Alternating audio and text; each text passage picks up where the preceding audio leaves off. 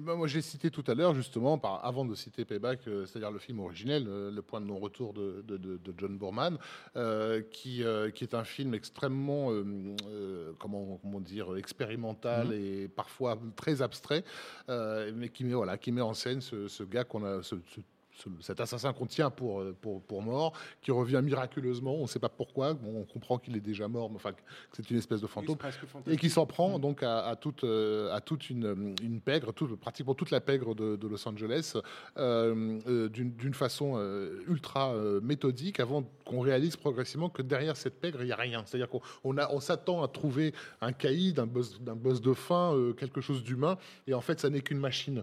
Et, et- et donc, la confrontation entre ce monstre et cette machine donne au film toute son excuse et toute l'attitude pour être extrêmement euh, abstrait et, expérimental, et avec des plans qui sont, qui sont restés dans l'inconscient collectif, même si le film n'a pas forcément été, été vu, parce que beaucoup de lieux qui ont servi de tournage ont été revus des milliards de fois ensuite dans, dans le polar. Voilà les, Alcatraz, les- les- euh, et puis la, cette espèce de, de- comment dire de c'est pas les égouts, mais c'est ce, long canal euh, Mm. qui court le long de Los Angeles et dans lequel on a vu euh, des Oui, et puis milliards c'est- de films. et puis c'est intéressant parce que c'est- ce que tu disais, euh, Rafik, sur ce côté, il n'y a rien derrière. C'est une métaphore du système. C'est c'est assez génial. Il, il parle de système, il parle d'organisme. Genre le début du film, c'est quand même, je me rappellerai toujours, moi, ça m'a marqué ce début avec simplement le type il dit une cellule.